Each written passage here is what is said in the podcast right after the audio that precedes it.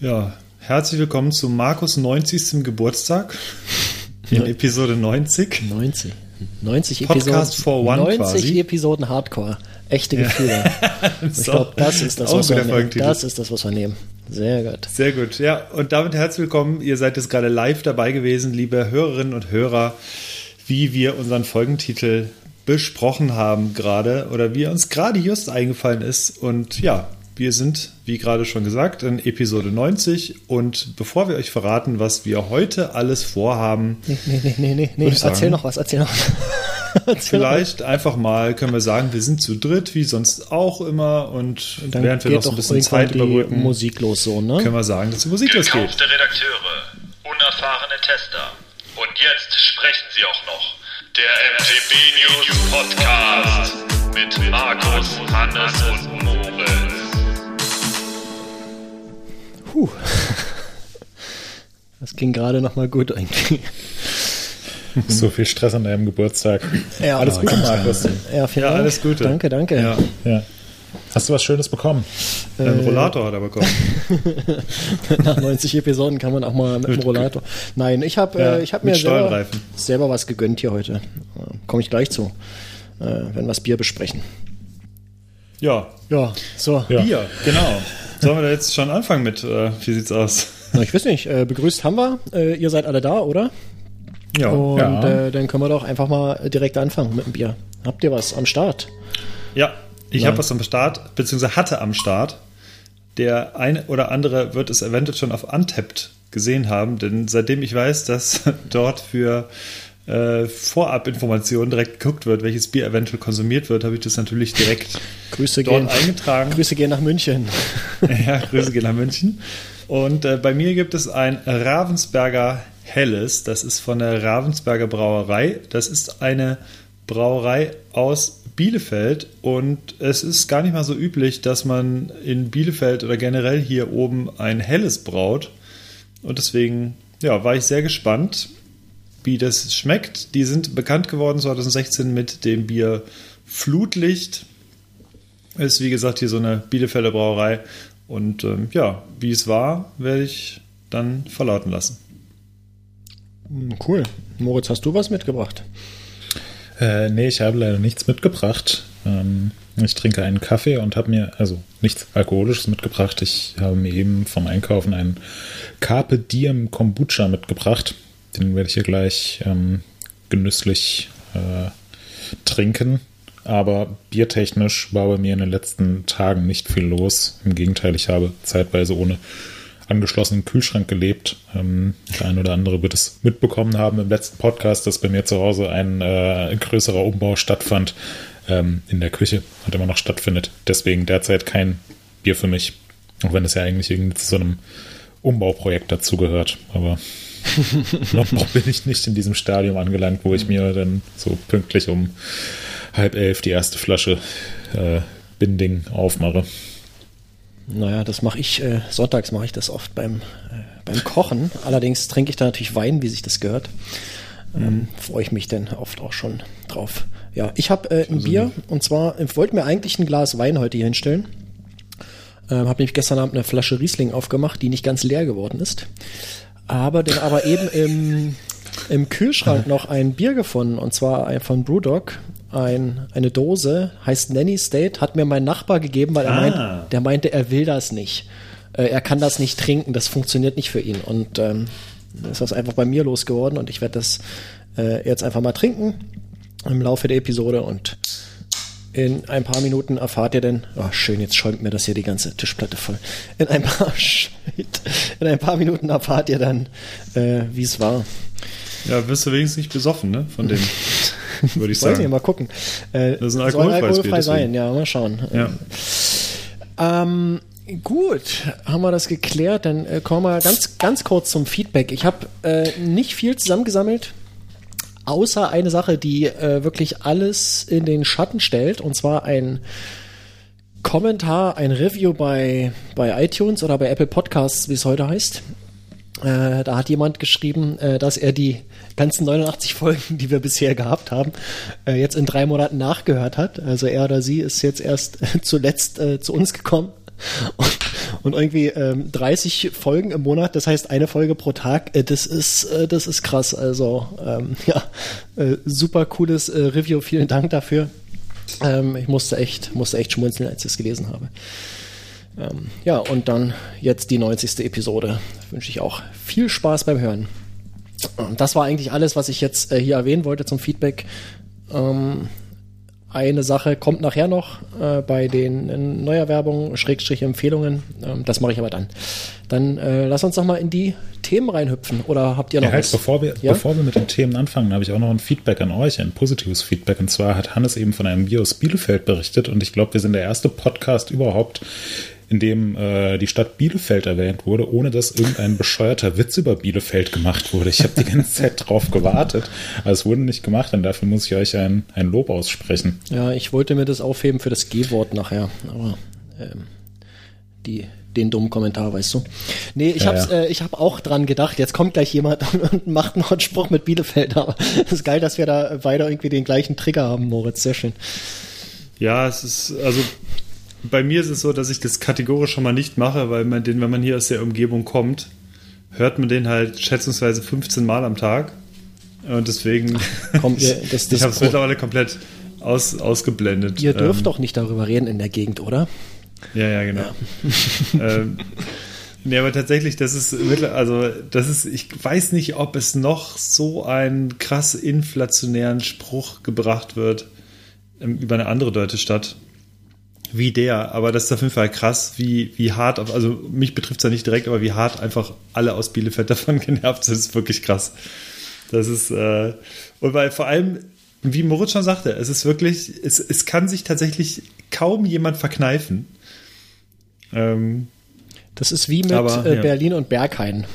Das ist auch so, jeder, der Stimmt. nicht aus Berlin kommt, der, oh Berlin und geil, Berghain. Das ist auch so ein Ding. Ja, ja. Ja, Köln, ja, Karneval ist ja gar nicht meins. Äh, äh, ne? Das, genau. äh, ja. Ja, so viel dazu.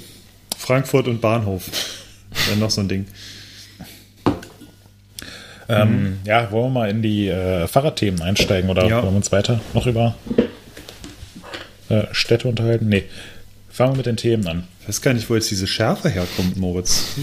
Nein, das, ähm, also ich habe ja auch, ich habe ja auch dieses, äh, dieses Thema mit Bielefeld angesprochen. Ich glaube, Ja. diese Schärfe kommt daher, dass ich einfach so unfassbar ge genervt von solchen Anti-Witzen bin. Also die Schärfe Ja. richtet sich jetzt äh, bitte nicht gegen euch, sondern ähm, hätte sich aber gegen euch gerichtet, wenn ihr diesen Bielefeld-Witz gebracht habt. Das ist bei mir, ähm, ich wohne ja in Mainz und da wohne ich äh, in der Nähe von einer Kreuzung, die, wie ich jetzt gesehen habe, bei Google Maps auch extra eingezeichnet ist. Also ist halt so die Ampel bei mir an der Straße. Ähm, Ja. Und äh, ja, da sind immer recht viele Touristen unterwegs. Ähm, und wirklich jedes Mal, wenn ich über diese dumme Ampel bei mir vorm Haus gehe, bleibt irgend so ein äh, Touristenpärchen da stehen und macht so ein ganz schlechtes Foto von der Ampel, weil äh, auf dieser Ampel ähm, die äh, also sind keine sind keine normalen Ampelfiguren, sondern die Mainzelmännchen. Und mir war das, also es, ist halt, mir war das nicht, ich, ich weiß es ehrlich gesagt gar nicht, ob es diese Ampel noch irgendwo anders in Mainz gibt. Es ist mir auch vollkommen egal. Ich finde es halt nur echt total daneben, dann da stehen zu bleiben und so ein schrottiges Foto zu machen, was man sich nie wieder anschaut und was auch absolut nicht äh, nichts geworden ist. Ähm, und finde es auch immer sehr mutig, dann einfach auf offener Straße stehen zu bleiben. Also es ist halt eine viel befahrene, vierspurige Straße. Und die Leute bleiben einfach komplett stumpf stehen. Nee, hier mache ich jetzt mein Foto von den Mainzelmännchen. Und ähm, ja, von daher, ich glaube, in jeder Stadt gibt es irgendwie sowas, was ein bisschen nervig, grenzwertig für die äh, Locals ist. Ja, Lemgo, das gleiche übrigens. Gibt es auch die Mainzelmännchen? Nee, nicht die die- Ja, nee, gibt's leider nicht. Aber der große Hermann oder so. nee, äh, Handball. Sag mal, ach, Lemgo. Ja. hier, Handball, ne? Ja, also das ist eigentlich original auch immer der Spruch. So, ich komme aus Lemgo. Ah, hier, äh, Handball, ne? Das ist ein original so der Spruch eigentlich, O-Ton. Und äh, weil, ja, Lemgo, manche Sportbegeisterte wissen es vielleicht, hat halt eine Handballmannschaft in der Bundesliga. Die mehr oder weniger erfolgreich ist. Kommt ein bisschen aufs Jahr auch an. Aber dafür ist Lemgo halt anscheinend bekannt. Genau. Ja, ja ich habe schon als kleines Kind sagen, in Lemgo Bettwäsche geschlafen. Ja, ganz genau. Ja, TBV, ähm, bester Verein. Definitiv. Ist auch TBV, ne? Ja. Das ist der TBV Lemgo, genau. Ja.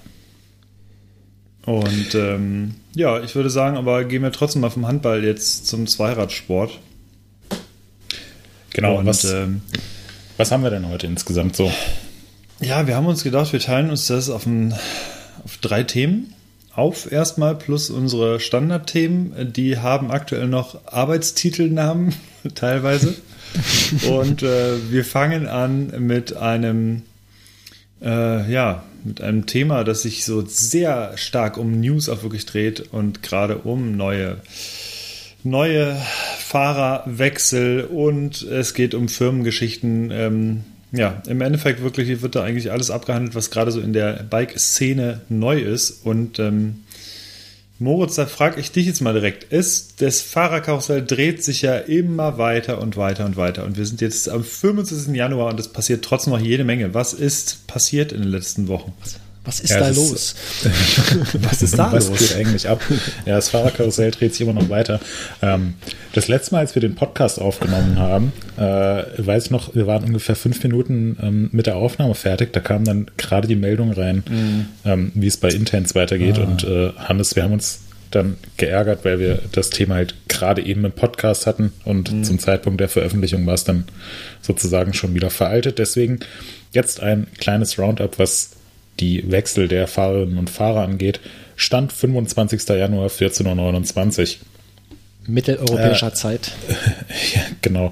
Fangen wir im Slopestyle an. Ähm, über Erik Fetko wurde viel Slopestyle. spekuliert, wo er denn hingeht. Ähm, denn dass er sich von Rose verabschiedet, das war schon ein bisschen länger bekannt.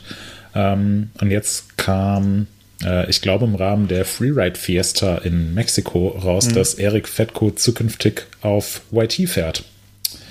Ähm, das heißt, da hat sich YT so einen der absoluten äh, Slopestyle-Superstars aus Deutschland gesichert. Ähm, coole Nummer.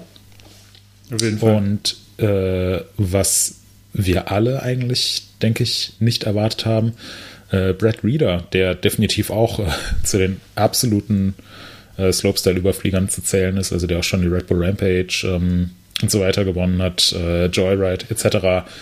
Ähm, der hat sich nach, ich glaube, neun Jahren äh, jetzt von Track verabschiedet. Mhm. Ist aktuell auch noch unklar, zu wem er wechselt. Das heißt, wenn ihr jetzt diesen Podcast hört, dann steht es wahrscheinlich schon seit mehreren Tagen in den Zeitungen, aber jetzt aktuell wissen wir es noch nicht. Hat mich auch überrascht, weil ich eigentlich nicht den Eindruck hatte, dass, ähm, dass, er, da, dass er da irgendwie unbedingt weg will. Also es überrascht mich mhm. einfach. Er hat sich ja generell in den letzten Monaten und Jahren so ein bisschen rar gemacht. Ähm, nimmt jetzt auch nicht mehr, nicht mehr wirklich an wahnsinnig vielen Wettkämpfen teil. Ist so eine ähnliche Karriere, wie sie auch Bretton Semenak beispielsweise eingeschlagen hat. Das ist jetzt eher auf kreative äh, Videosegmente und so weiter konzentriert. Aber natürlich trotzdem so einer der absoluten Slopestyle äh, ja, Stars dann zählt er zur, zur Weltspitze. Und jetzt eben nicht mehr auf Track, wo es ihn hinzieht. Keine Ahnung. Mal schauen, müssen wir, glaube ich, noch abwarten. Ja, wissen wir ja in wahrscheinlich dann in drei Stunden. Ja, ja. denke ja. ich auch. Ja, das, das, das finde ich auch krass. Gerade, also denn für mich war Brad Reader tatsächlich extrem mit Track verknüpft, genauso wie es Brandon Samanak eigentlich ist und wie es auch so ein bisschen Jackson Goldstone war, der auch, der war, der, ich weiß nicht, ob der jene einen anderen großen Sponsor hatte, der war ja auch auf Track. Ähm, und deswegen hat es mich schon ein bisschen gewundert, dass er weggeht, weil das für mich irgendwie so sonnenklar war, dass, dass der eigentlich irgendwie zu Track gehört. Umso gespannter bin ich, äh, bin ich, wo es ihn hinzieht. Und ähm, was Erik Fettko angeht, bin ich auch gespannt, denn so, wenn ich mich jetzt recht erinnere, man mag mich da korrigieren, ist aber das aktuelle ähm, Slopestyle-Bike, sprich das so das Dirt Hardtail, ist jetzt, hat jetzt keine super krassen Änderungen erfahren in den letzten Jahren. Und ähm, dafür wurde ein spannendes, eine spannende Variante vom, vom Tours gezeigt von YT und zwar mit der Zep Single Crown Gabel, was Slopestyle-mäßig irgendwie ziemlich cool aussieht, aber natürlich auch schon sehr in Richtung Big Bike geht. Und deswegen bin ich gespannt, was da eventuell irgendwann noch passiert, um so den Slopestyle-Bereich zu boosten, wenn man sich schon den besten deutschen Slopestyle erholt. Ja, definitiv. Also ähm, bin ich auch sehr gespannt, ob YT so ein bisschen sozusagen zu den firmeneigenen Wurzeln zurückkehrt. Ähm, mhm. Ob wir da jetzt demnächst wieder ein neues Dirtbike sehen werden oder Slopestyle-Rad oder das dann eher so, so Sonderprojekte für Erik Fettko bleiben. Mal schauen. Wäre auf jeden Fall, äh, finde ich, eine, eine ähm, coole und ja, irgendwie auch schöne Sache, wenn, wenn solche Räder jetzt wieder von mehr Firmen angeboten werden, weil gerade was Dirtbikes ja. angeht, ähm, findet man zumindest im Portfolio der, der großen Hersteller eigentlich gar nicht mehr so eine wahnsinnig große Auswahl. Das stimmt, ja. ja. Gut, dann würde ich sagen, ähm, flippen wir vom Slopestyle in die Enduro World Series und da gibt es aus deutscher Sicht eine recht spannende Meldung. Und zwar äh, Raffaela Richter wechselt zu äh, Ibis. Ähm, was eine, finde ich, äh, sehr coole Sache ist. Mega, ähm, ja. Sie ist ja also mehrfache deutsche Enduro-Meisterin und auch in der Enduro World Series äh, ja schon sehr erfolgreich unterwegs. Ähm, also fährt also in der erweiterten Weltspitze. Und ja, sie ist jetzt äh, erstmals in ihrer Karriere wirklich in einem, in einem, in einem Pro-Team. Also es ist nicht irgendwie das nationale äh, Ibis-Team, was ja in Deutschland auch ähm, stark vertreten und erfolgreich ist, sondern ähm, es ist eben das äh, Ibis Cycles Enduro-Team, das internationale Team. Ähm, und da ist sie jetzt sozusagen Factory-Fahrerin, also professionelle Fahrerin, was auch bedeuten wird, dass sie, denke ich mal, hoffentlich ähm, deutlich mehr Zeit und Ressourcen für das professionelle Rennenfahren hat. Ähm, in der Vergangenheit ist sie für die äh, Juliana Free Agents gefahren, zusammen mit Tanja Naber hat sie da so ein, äh, naja, so ein, so ein eigenes Projekt mit Support von Juliana gehabt. Und jetzt fährt sie eben für das Ibis äh, Factory Team, beziehungsweise das, ähm, das Ibis Cycles Enduro Team. Und da bin ich wirklich mal gespannt drauf, was, was äh, Raffaela mit dem Support dieses Jahr in der EWS reißen kann, mhm. weil da. Auf jeden Fall. Ja. Ich meine, viel ja, Unterstützung ist natürlich, ist natürlich immer sinnvoll und ähm, eigentlich müsste ihr das nochmal einen, einen Schub verleihen. Ja, nicht, nicht zuletzt, ähm, weil sie bisher eigentlich im Winter relativ regulär gearbeitet bzw. studiert hat, wenn ich mich recht erinnere. Und ähm, jetzt hat sie halt wirklich, jetzt fährt sie halt wirklich nur noch Fahrrad, beziehungsweise hat in der Offseason halt wirklich Zeit, sich halt richtig auf die Saison vorzubereiten. Und ich denke gerade das, ähm, das hat sie dann auch bei uns in den, in den News gesagt, beziehungsweise im Video auch gesagt, ähm, sie kam halt in der Offseason nie so wirklich zum Erholen und zum Vorbereiten und da hat sie halt weitaus andere Möglichkeiten jetzt. Deswegen bin ich da echt, also ich finde es super cool, dass sie jetzt in einem Pro-Team unterwegs ist. Bin wirklich gespannt und ich, ich traue ihr auch absolut zu, dass sie jetzt halt noch weiter nach vorne fährt. Ähm, könnte ich mir, könnte ich mir wirklich gut vorstellen und wünsche da alles Gute. Was, was ich witzig finde an der ganzen Geschichte, denn wir waren ja vor, äh, ich glaube, vor drei oder vier Jahren, als wir beim Theater waren, waren wir kurz vorher noch, ähm, haben wir bei Santa Cruz vorbeigeguckt und bei Ibis. Und diese beiden Firmen liegen original 200 Meter sind die Eingänge, würde ich sagen, voneinander entfernt. Ach, echt, ja? Liegen, ja, ja, also Ibis ist exakt eine Straße unter Santa Cruz. Also du fährst wirklich vom Firmengelände Ibis runter, fährst zweimal um die Kurve und bist genau oberhalb dann in, vor dem Santa Cruz-Laden. also mhm. die haben ihr Hauptquartier beide in Santa Cruz und sind original exakt nebeneinander, die Headquarters. Ach, und cool. äh, das finde ich schon witzig, dass sie im Endeffekt einfach die Straße einmal runterwechselt auf die andere Straßenseite ja, mit der Firma. Und es war mir so auch nicht bewusst, dass zwei so bekannte Firmen halt wirklich so nah aneinander sind. Ich dachte gerade, ich suche mal schnell auf der Karte, aber natürlich, ähm, was findest du, wenn du nach, nach Ibis suchst? Irgendwelche dummen Hotels irgendwie. Ah, das ist nervig. ich dachte, jetzt kommen irgendwelche blöden Ibims-Sprüche, aber ja, die Hotels gibt es ja auch noch. Ja, halt ganz kurzer Nachtrag noch zu Raffaela Richter. Ähm, wir haben eben fälschlicherweise gesagt, dass sie, äh, dass sie ähm, studiert hat. Ähm, sie hat allerdings eine, eine Ausbildung zur Augenoptikerin oh. gemacht. Und ähm, und das ist natürlich auch fürs, fürs Rennenfahren ein recht gravierender Unterschied, weil im Studium hast du ja irgendwie jedes Jahr ungefähr neun Monate vorlesungsfreie Zeit, Schrägstrich Semesterferien, wo du dann halt auch cool rumreisen kannst und Rennen fahren kannst und trainieren kannst und so weiter. Mhm. Ähm, und in deiner, in deiner Ausbildung, naja, hast du eben nicht so wahnsinnig viel Zeit. Ähm, und ich weiß noch, dass es da bei Raffaela hin und wieder auch mal Schwierigkeiten gab, dass sie irgendwie gerne bei, bei Rennen mitfahren wollte oder auch für internationale äh, Wettbewerbe bzw. Weltmeisterschaften nominiert wurde und ja, das einfach nicht ging, weil sie keinen mhm. Urlaub mehr hatte und weil der, der Arbeitgeber ähm, dann halt auch gesagt hat, so, hey, sorry, oh, wir haben zwar das, ja, Verständnis das, für deine Situation, ja. aber es ist jetzt einfach ein bisschen kurzfristig, was mhm. ich auch total nachvollziehen kann. Und ähm, gab es das nicht, hatten wir das nicht im, äh, hier bei irgendwelchen Meisterschaften, das äh, war das Raffaella Richter? Wir hatten das Thema, glaube ich, schon mal hier im Podcast tatsächlich. Dass sie nicht, äh, ja. Das, das, äh, waren das? Waren es nicht irgendwelche Weltmeisterschaften sogar im vorletzten Jahr? Nee, das war, das war die Downhill, äh, die Downhill WM tatsächlich, glaube ich, ja. Ja, ja also ich, ähm, ich bin mir nicht mehr 100% nicht sicher, in, in wann und in welchem Jahr und so weiter. Und ich ähm, soll jetzt auch nicht so rüberkommen, als ob das einfach nur von ihrem Arbeitgeber aus äh, blöd gelaufen ist. Ich kenne da die genauen Hintergründe nicht. Ich kann mich auch nicht mehr 100% dran erinnern. Aber es war auf jeden Fall problematisch, dass sie einfach zu spät da ähm, die Benachrichtigung bekommen hat, dass sie für die Weltmeisterschaft nominiert ist und dann eben nicht dran teilnehmen konnte. Mhm. Ähm, wenn ich mich richtig erinnere. Es kann auch sein, dass ich da ein, zwei Sachen ähm, durcheinander werfe. Auf jeden Fall hat sie letztes Jahr äh, ziemlich genau zur gleichen Zeit, das war ja, äh, letztes Jahr im Frühjahr haben wir ein Interview mit äh, Raffaela und ihrer ähm, damaligen Teamkollegin Tanja Naber gemacht. Äh, die beiden sind eben damals zusammen für die Juliana Free Agents gefahren oder haben dieses Team gebildet. Und da hat Raffaela gesagt, ja, diesen Sommer will ich mich äh, dank eines genehmigten, unbezahlten Urlaubs endlich Vollzeit auf das Rennenfahren konzentrieren. Und das ist ja auch irgendwie eine total krasse Situation. Also da haben wir, haben wir eine Fahrerin, die mit Anfang 20 schon mehrmals deutsche Meisterin, Meisterin im Enduro geworden ist, auch ziemlich gut im Downhill World Cup fährt äh, in der Enduro World Series in die Top 10 fährt und die muss ich halt einfach mal, äh, ja, Urlaub unbezahlt nehmen, damit sie halt ihre Rennen fahren kann. Und von daher freut es mich jetzt echt sehr für Raffaela, dass sie, dass sie ähm, ein Teil des internationalen Ibis-Teams ist und jetzt einfach mal ähm, dieses Jahr professionell Rennen fahren kann, sich einfach auf Training, Rennen, Reisen und so weiter konzentrieren kann.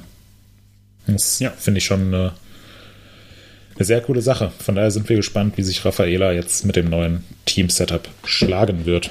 Ähm, schließen wir das Fahrerkarussell noch schnell ab mit äh, zwei Meldungen aus dem Downhill. Einmal gibt es Neuigkeiten von Intense, da hatten wir das letzte Mal drüber spekuliert. Ähm, und zwar Dakota Norton, der bislang für den YT Mob gefahren ist, der wechselt zu äh, Intense Factory Racing gemeinsam mit Joe Breeden.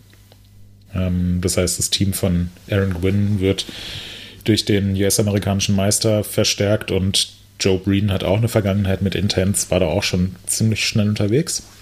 Und ähm, außerdem haben wir uns noch gefragt, wie es bei MS Montraker weitergeht. Da hatten wir im letzten Podcast thematisiert, dass David Trummer zu Montraker wechselt, was wir auch sehr, sehr cool fanden. Ein Platz war noch im Team frei und jetzt ist klar, dass ähm, Tuhoto Ariki Pene äh, zu Montraker wechselt.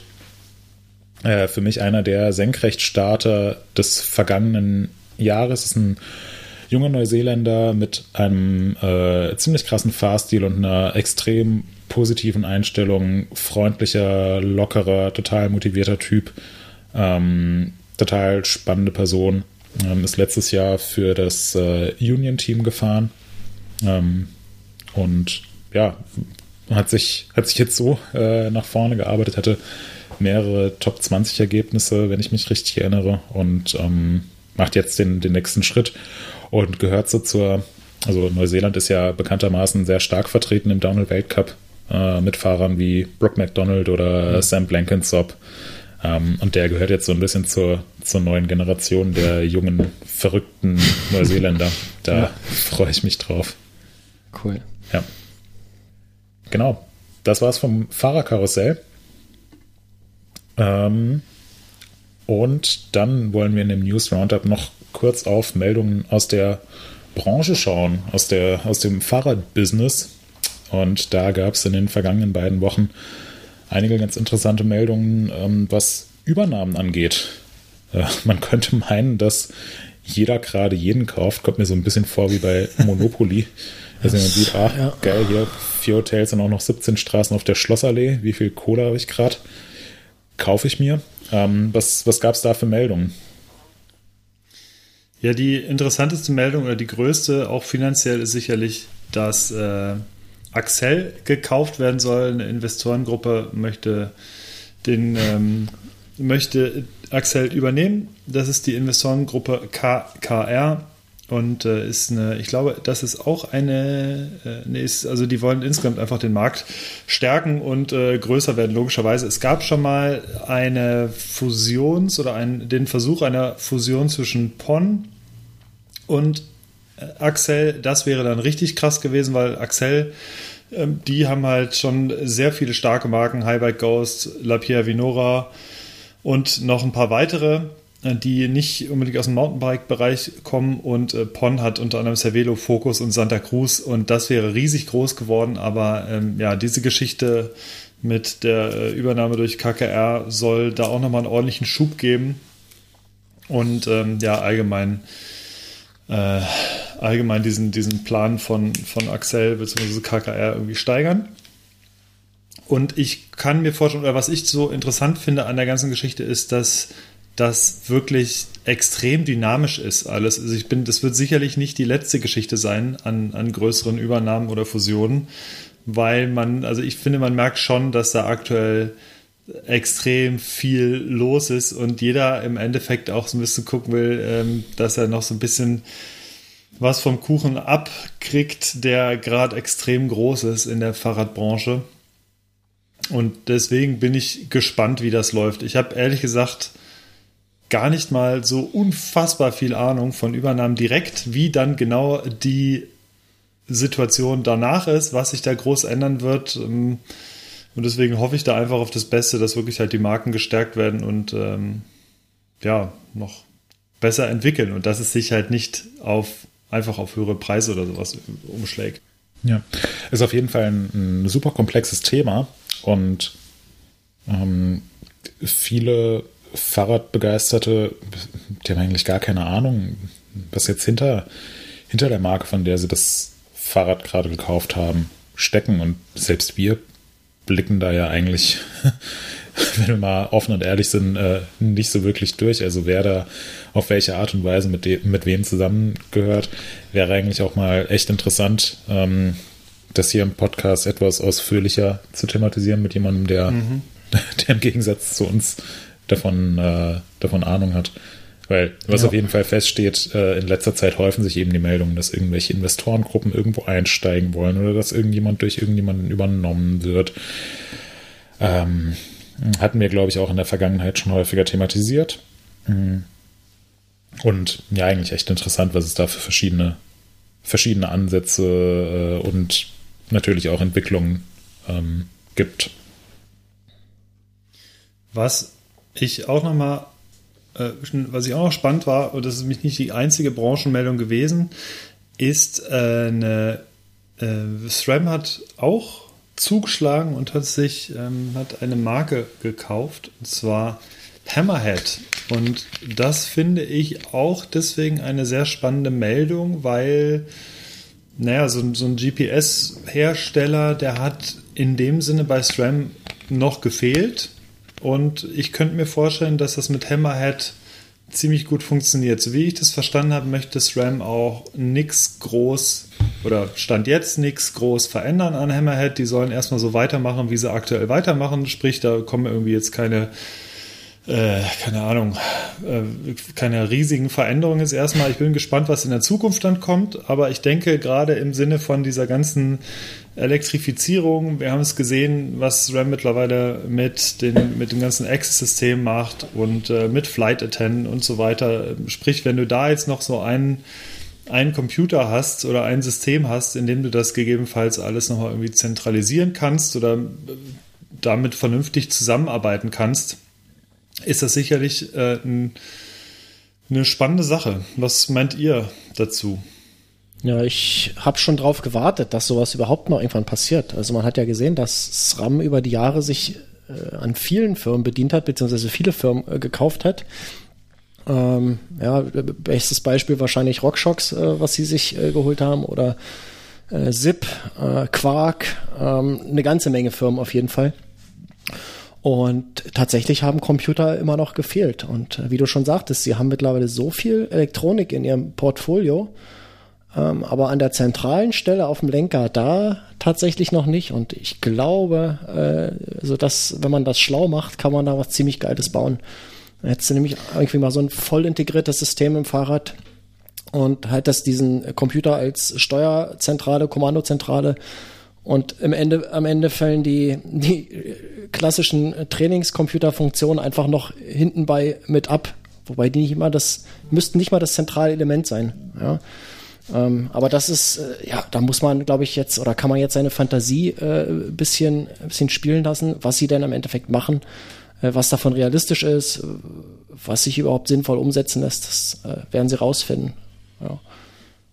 Du hast ja in dem Fall auch immer das Problem in Anführungsstrichen, dass du, wenn du sämtliche Faktoren von deinem Rad, also alle Sachen, die man das, wenn man das mal alles zusammennimmt, die in dieses, aus diesem Access-System irgendwo reinlaufen. Wenn du jetzt zum Beispiel an Access Web denkst, da kannst du diese ganzen Sachen mit den Schaltvorgängen und so, wie viele du hattest, das kannst du ja dort alles abrufen. Mhm. Aber du bist darauf angewiesen, dir beispielsweise oder bisher darauf angewiesen gewesen, ein Garmin vorne dran zu kloppen, indem du das Ganze halt aufzeichnest. Wenn, ja. diese Aufzeichnungsgeschichte, die konntest du jetzt nicht mit dem iPhone koppeln oder so, mhm. sondern du brauchtest ähm, Markus, korrigiere mich, wenn ich falsch liege, du brauchtest ähm, ein System, keine Ahnung, mit, äh, dass du per ANT plus Schnittstelle äh, diese ganzen Daten dir halt erstmal drauflädst und in einen zentralen Computer diese Sachen speicherst. Und dann kannst du es hochladen in dieser gesamten Fahrt. Äh, Ob es genauso war, weiß ich tatsächlich gar nicht. Ich habe jetzt äh, gerade keine AXS mehr. Ähm, ich habe es auch mhm. so gemacht, dass ich es mit dem Garmin gekoppelt habe ja. und äh, über Garmin Connect mit äh, SRAM genau. äh, gekoppelt hatte und dann sind automatisch die Aktivitäten dort gelandet mit Schaltvorgängen, Statistiken und so weiter. Mhm. Ähm, ich weiß nicht, ob man das nicht auch hätte mit dieser SRAM AXS App direkt aufzeichnen können. Da bin ich mir, okay, ja. bin ich mir nicht sicher. Also das, da mögen uns unsere Hörerinnen korrigieren oder äh, einfach ergänzen die Informationen. Ich kann es leider selbst gerade nicht testen, weil ich keine AXS im Haus habe. Ähm, aber ja, du hast, du hast recht. Also sie sparen sich in dem Moment äh, den Umweg über ein Third-Party-Gerät, äh, wie jetzt eben beispielsweise Garmin. Ähm, und können das, können das selbst machen, können vor allen Dingen selbst äh, oder wahrscheinlich äh, Einfluss drauf nehmen, äh, wie dort Features entwickelt werden. Ja, also das, hm. Äh, es wird ja immer gesagt, nee, die arbeiten jetzt erstmal selbstständig weiter und wir quatschen ihnen da nicht rein und äh, die Firma bleibt so, wie es, äh, wie sie ist. Und ja, das ist natürlich, ist natürlich, glaube ich, immer Quatsch, weil äh, du kaufst ja nicht eine Firma, äh, um die genauso weiterarbeiten zu lassen wie bisher. Du willst natürlich oder hast natürlich ein, hast ein Ziel, verfolgst ein Ziel damit. Und ähm, ich glaube, dass sie auf jeden Fall äh, da eine bessere Integration haben wollen mit ihrem bestehenden äh, Portfolio. Ja, und an ja. dem Punkt wird es, finde ich, zu einer echt interessanten Angelegenheit. Weil machen wir uns mal nichts vor, diese ganze Systemintegration und Elektrifizierung, die wird weiter voranschreiten. Natürlich nicht für jeden, also wenn man da keinen Bock drauf hat, dann braucht man das ja nicht. Äh, also wird, wird ja niemand zu gezwungen. Es gibt auch weiterhin mechanische Schaltungen und mechanische Fahrwerke und mechanische Sattelstützen und mechanische Laufräder ohne integrierten Drucksensor. Aber natürlich äh, finden viele Innovationen im elektrischen Bereich statt. Und wenn ich mir jetzt vorstelle, also ich, ich fahre zum Beispiel derzeit ziemlich viel Swift, irgendwie so alle zwei oder drei Tage, mhm. habe da echt äh, Gefallen dran gefunden. Ähm, ist mittlerweile ja ein fester Teil meines Winters geworden, hätte ich letztes Jahr noch nicht gedacht. Geil. Aber ich finde es echt ganz cool. Das Einzige, was mich an der ganzen Sache zu Hause auf der Rolle fahren richtig nervt, ist, dass ich meinen äh, ja, dass ich meinen, meinen Brustgurt anlege, damit ich meinen Puls messen kann. Dann wird über Bluetooth ähm, ja, der Puls auf mein Handy übertragen oder aufs Laptop übertragen. Gleichzeitig muss Swift noch irgendwie gekoppelt werden mit der, mit der Smart-Rolle. Und wenn alles funktioniert, hey, voll super. Dann ist es das Unkomplizierteste auf der Welt. Setz dich drauf, mhm. fährst da irgendwie eine Stunde, hast alle Metriken, die mich interessieren. Aber im Normalfall sitze ich irgendwie fünf oder zehn Minuten da und irgendwas haut halt doch nicht hin. Und wenn ich dann noch beispielsweise, ich habe ein GPS-Gerät von Wahoo, wenn ich das noch vorne auf dem Rad habe und mit irgendwas gekoppelt habe, das funktioniert halt einfach nicht, obwohl ich schon acht Milliarden Mal die Software aktualisiert habe und neu gestartet habe und so weiter. Wenn ich, wenn ich das irgendwie in Kombination mit Swift fahre, es, es haut bei mir nicht hin. Und ich bin bei sowas auch ganz schön ungeduldig. Also ich finde, das Schlimmste auf der Welt ist, ähm, einen Drucker anzusteuern und der hat aber nicht den, also generell Sachen ausdrucken ist immer absolute Katastrophe, weil es halt nie klappt. Irgendwas ist immer. Und ich finde hier so diese ganze Systemintegration ist aktuell noch auf einem ähnlichen Stand, weil auch irgendwas nicht klappt. Wenn wir aber an den Punkt kommen, wo alles super unkompliziert sich über ein Gerät am Fahrrad steuern lässt, dann könnte das zu einer, zu einer echt coolen Sache werden. Also da ist meiner Meinung nach gerade noch so der größte Nachholbedarf, was ja die ganze Systemintegration, die ganzen Metriken und so weiter, die man ja derzeit schon ermitteln kann, ähm, angeht. Wenn ich mir jetzt vorstelle, dass man ein schick designtes Gerät vorne am Vorbau oder am Lenker oder auf dem Oberrohr hat, wo der halt ja, die ganzen GPS-Daten, also Distanz, Geschwindigkeit, Durchschnittsgeschwindigkeit, deine ganzen ähm, physiologischen Daten, irgendwie Wattzahl, Herzfrequenz, der ganze Kram angezeigt werden. Dann kannst du darüber vielleicht auch noch dein Fahrwerk einstellen und siehst, wie viel Druck du gerade in den Reifen hast mhm. und vielleicht noch irgendwelche anderen Sachen, in, in, wie viel Prozent der Zeit du in welchen Gängen verbracht hast. Das, ja, das ist ja schon alles. Guckst dir Kennlinien einfach mal an von deinem Fahrwerk und so. Also weißt du, kannst du einfach ja. dann darstellen, so dass ich meine, wie geil ist denn die Vorstellung, dass es, dass ja. es sowas gibt und dass du es während der Fahrt äh, sehen kannst. Großartig, ja. also ja. will, ich, will ich haben. Ich muss auch sagen, ich muss auch sagen, die, alle Leute, die halt sagen, und da zähle ich mich irgendwo auch zu, wenn ich sage, ich, ich bin eigentlich ganz froh, wenn ich irgendwie keinerlei Elektronik an meinem Fahrrad habe, ich kann einfach losfahren und habe halt irgendwie Spaß, aber auf der anderen Seite finde ich es wahnsinnig spannend, möglichst viele Daten irgendwie aufzuzeichnen und einfach zur Hand zu haben, weil ich es super spannend finde, diese Daten irgendwie auszuwerten und draufzuschauen. Äh, und ja, deswegen fände ich das auch, fände ich es auch sehr spannend. Und Moritz, ich äh, kann das komplett verstehen, was du zum Thema Swift sagst, denn mir geht es genauso. Es gibt aktuell so eine Beta-Geschichte, in der man die Apple Watch anschließen kann. Hatten wir uns äh, auch schon mal drüber unterhalten, glaube ich, ähm, dass man über die Companion-App, wenn man die mit Health koppelt, das muss man halt wirklich vorher machen im iPhone, dann kann man äh, die Apple Watch auch als, ähm, als Pulsmesser nutzen bei Swift und die wird auch in letzter Zeit ganz normal erkannt, aber er nimmt sich den Puls halt einfach nicht. Und ich weiß nicht warum. Es, du kannst halt wieder deinstallieren in diesen ganzen Quatsch, aber das merkst du halt original auch in dem Moment, wo du aufs Rad steigst und das erstmal halt die Pedale einmal kurz durchdrückst und dann siehst du irgendwie schon, ah, okay, die Uhr funktioniert jetzt wieder nicht. Ja gut, dann fährst du halt jetzt wieder ohne Puls ja. Weil dann sage ich auch irgendwann, ich habe auch keinen Bock, ich will jetzt einfach fahren. Ich habe jetzt irgendwie, ich habe jetzt eine Stunde Zeit oder anderthalb Stunden Zeit, um einfach jetzt irgendwie eine Runde zu fahren. Und dann hast du auch keine Lust, halt wieder zehn Minuten da so rumzueiern. Dann leg dir doch einfach einen Brustgurt um zur Messung. Fertig. Ja, naja, könnte ich natürlich äh, machen. Fertig, naja. Also bei mir klappt es halt mit Brustgurt auch nicht immer. Und das ist echt mega frustrierend, wenn ich, wenn ich bei Swift auf der Rolle zu Hause bei mir im Wohnzimmer sitze und halt nicht die Option habe, jetzt einfach rauszugehen, weil draußen sind es minus zwei Grad und es regnet und es ist auch noch dunkel. Und dann will ich halt einfach abends eine Stunde Swift fahren und nach fünf Minuten kommt dann beim Puls auf einmal äh, Signal nicht gefunden oder mein Puls springt schlagartig von 120 auf 240 und steigt immer weiter und oder ich weiß genau, hey, müsstest du mal deinen, deinen Doktor fragen, was da los ist. vielleicht, ja, genau. vielleicht ist da irgendwas ja. mit deinem Herz Zwei auch nicht. Herzen in meiner Brust. ja. Genau, von daher äh, finde ich die Übernahme von Hammerhead durch SRAM eigentlich eine echt ganz interessante Meldung, weil ich glaube, das mhm. äh, könnte noch eine wirklich spannende Sache werden, wenn es denn SRAM und Hammerhead dann gemeinsam hinbekommen, dass die Usability von solchen Geräten endlich mal besser wird. Ja. Das ist meiner Meinung nach ja. gerade noch ein riesiges Potenzial, was da schlummert.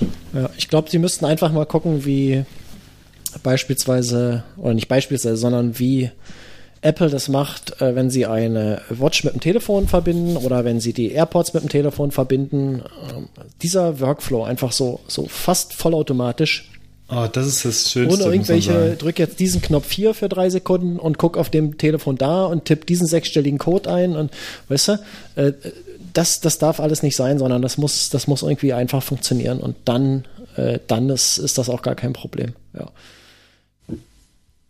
Ja. ja. Okay.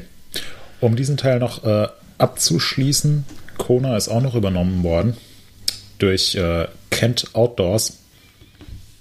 Hat mir jetzt vorher ehrlich gesagt nichts gesagt. Sagt mir auch immer noch nichts. Aber Nächstes weil wir schon bei den ganzen Branchen-News sind, Kona ist auch übernommen worden. Mal schauen, wie sich das auswirkt. Ähm, angeblich soll es jetzt aber erstmal nicht zu Veränderungen kommen. Ja, ja. Ja. Natürlich Ähm, nicht. Aber gut, das war äh, unser News Roundup, für den wir eigentlich zehn Minuten ähm, eingeplant hatten. Ist jetzt Mhm. äh, ja, wahrscheinlich ein bisschen länger geworden. Ähm, und Markus muss heute Und es- früher weg, der hat ja noch es- seinen 90. Geburtstag. Genau, und das war auch sowieso nur ein Bruchteil von, von allen News, das muss man auch nochmal dazu sagen. Ja. Ja. Für Ja, alle genau. weiteren News empfehlen wir euch eine Website, die heißt mtb-news.de. Klickt da mal drauf, gibt es ganz viele von diesen News. Aktuell gerade viele super spannende Themen, auch mit, mit ausgiebigen Diskussionen in den Kommentaren und so. Also quer durch, quer durch alle Themen durch. Ich finde es wirklich, find's wirklich gut. Also, Ja, wird krass. Also wir haben ja heute Morgen tatsächlich festgestellt im Meeting, ähm, es wird unfassbar viel diskutiert und zwar komplett egal in welchem Thema. Also es ist, wird in allen Themen ähm, sind die Kommentarfelder wirklich extrem voll und die Leute sprechen. Teilweise auch echt auf einem wirklich schönen Niveau, was man auch gerne lesen kann. Also das äh, gerne mehr davon. Gut. Kommentare ist ein gutes Stichwort. Hannes, du hast dich in der Industrie umgehört und hast bei einigen Firmen nachgefragt, wie denn eigentlich das äh, Jahr 2022 äh, wird und wie das vergangene Jahr gelaufen ist. Weil wir wissen ja, wir haben eine etwas außergewöhnliche Situation, jetzt auch schon etwas länger, als uns allen das lieb ist. Und am Anfang dachte man noch, ah ja, hm, das wird hoffentlich genauso schnell vorbeigehen, äh, wie es gekommen ist. Und ich weiß auch noch, wir haben hier im Podcast schon diverse Male drüber gesprochen, wie sich jetzt eigentlich die ganze Pandemie ähm, auf die Fahrradindustrie auswirken wird. Also war am Anfang viel Unsicherheit, dann haben alle gemerkt, boah, jeder, jeder kauft ein Fahrrad und die Industrie wächst und gedeiht und überall neue Rekorde, kommen aber auch neue Herausforderungen dazu. Und du hast jetzt ähm, die Zeit um den Jahreswechsel genutzt, um mal wieder nachzufragen und äh, hast gefragt, so hey, wie, wie sieht es eigentlich bei euch aus? Kannst du uns dazu was erzählen? Wie sieht es denn bei den Firmen aus?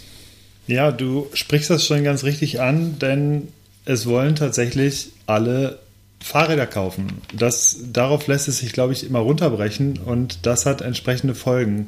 Sprich, natürlich freut es erstmal so und das war so der große Tenor. Alle haben unfassbar viel zu tun. Es gab jetzt keine Firma, die gesagt hat, ja, also bei uns ist eigentlich gerade echt langweilig und das läuft so vor sich hin, sondern ähm, alle haben eine extrem hohe Nachfrage tatsächlich oder fast alle, die allerdings extrem gestört wird. Und das hatten wir auch schon mehrfach im Podcast angesprochen durch die äh, Liefersituation aktuell und die gestörte Logistik. Und das betrifft jetzt nicht nur irgendwelche LKW, die hier rumfahren, sondern das betrifft einfach diese globale Logistikkette überhaupt. Und das geht teilweise halt wirklich in, in, in Fernost halt los, dass irgendwelche Rohstoffe dort schon fehlen und daraufhin keine Sachen gebaut werden können und äh, geht weiter mit ähm, keine Ahnung, äh, es gibt, es gibt keine Container, mit denen es befördert werden kann und dann stoppen auch noch irgendwelche komischen Schiffe in irgendwelchen Kanälen und stecken da fest über Wochen und Monate. Das haben wir alle mitgekriegt letztes Jahr.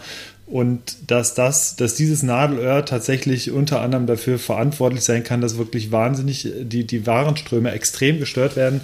Das hat auch die Bike-Industrie abbekommen und hat, ähm, ja, das war so bei vielen Firmen der Tenor hat dafür gesorgt, dass tatsächlich umge ein bisschen umgedacht werden musste und geschaut werden, wie können wir irgendwie Kapazitäten erhöhen, dass wir trotzdem was ausliefern können. Und ähm, ja, beispielsweise äh, Canyon hat aktuell fast 100 Stellen ausgeschrieben, Stand jetzt, und ähm, die haben insgesamt 1100 Mitarbeiter mittlerweile. Ähm, haben zusätzliche Fertigungsschichten gemacht und ähm, das zieht sich auch durch die anderen Firmen so ein bisschen durch.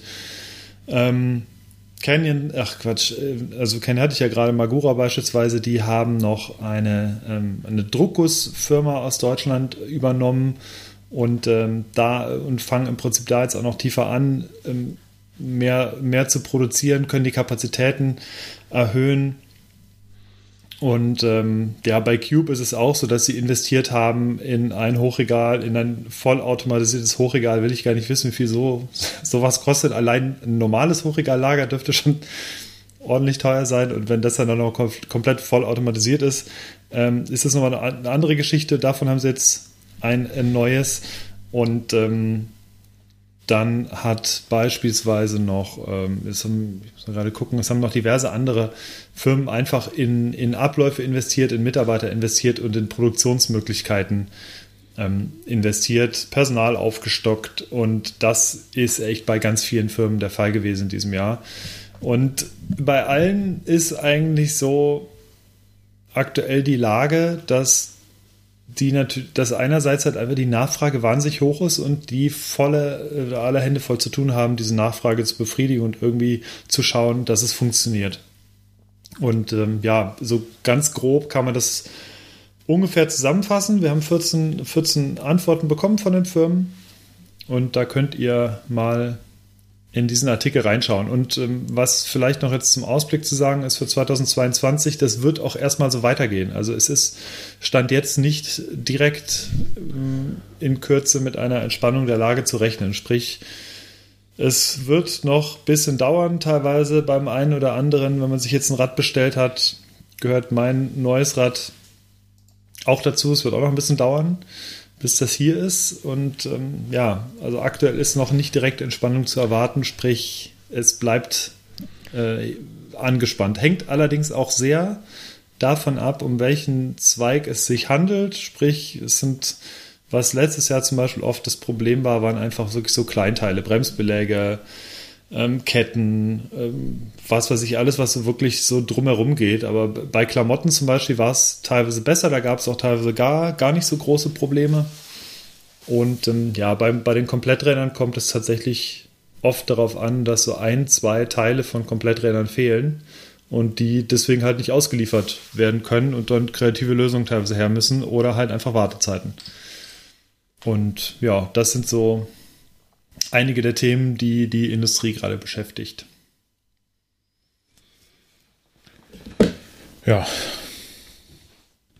Dürfen wir mal gespannt sein, wie es dann tatsächlich wird in diesem Jahr. Du hast ja schon gesagt, die Aussicht ist jetzt zumindest ähm, für all diejenigen, die an einem neuen Rad interessiert sind, nicht so wahnsinnig rosig, dass, dass äh, die Räder äh, dass die Läden bis zur Decke mit neuen Produkten und Rädern gefüllt sein werden. Aber ich habe insgesamt schon den Eindruck, dass die Firmen etwas besser mit der, mit der Liefersituation umgehen und ja, der jetzt einfach etwas besser drauf äh, reagieren können ähm, und sich den Umständen entsprechend, den, den Umständen ein wenig angepasst haben. Von daher hoffen wir mal, ja. dass die Lieferzeiten von Produkten jetzt irgendwie nicht mehr bei sechs bis zwölf Monaten liegen, sondern in einem etwas überschaubareren Rahmen. Und ich glaube, mittlerweile haben sich auch viele äh, Menschen einfach daran gewöhnt, dass man nicht mehr jedes Produkt, äh, das man sich gerade erträumt, mit einem Fingerschnipp dann per Prime äh, am nächsten Morgen geliefert bekommt, sondern dass man halt auch einfach manchmal warten muss, dass man, bis man Sachen bekommt, die man halt gerne haben will. Oder vielleicht auch mal offen für Alternativen ist. Ja, absolut.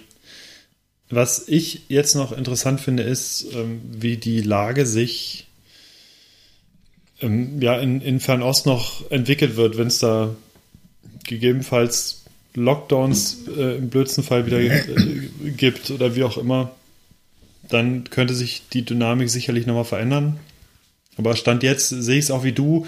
Ich glaube, die Firmen haben sich mittlerweile in, insofern angepasst, dass sie ungefähr wissen, okay, so und so lang braucht es halt jetzt immer und wenn man jetzt ein bisschen mehr Planungssicherheit hat, dass man einfach, oder dass man zumindest mal weiß, wie es, wie es aktuell weitergeht oder wie es weitergehen wird die nächsten Wochen und Monate und es dauert halt, aber man weiß ungefähr, wie man halt zu planen hat. Ich denke, dann, dann ist das für alle schon mal so ein bisschen besser, solange da keine neue Dynamik irgendwie reinkommt.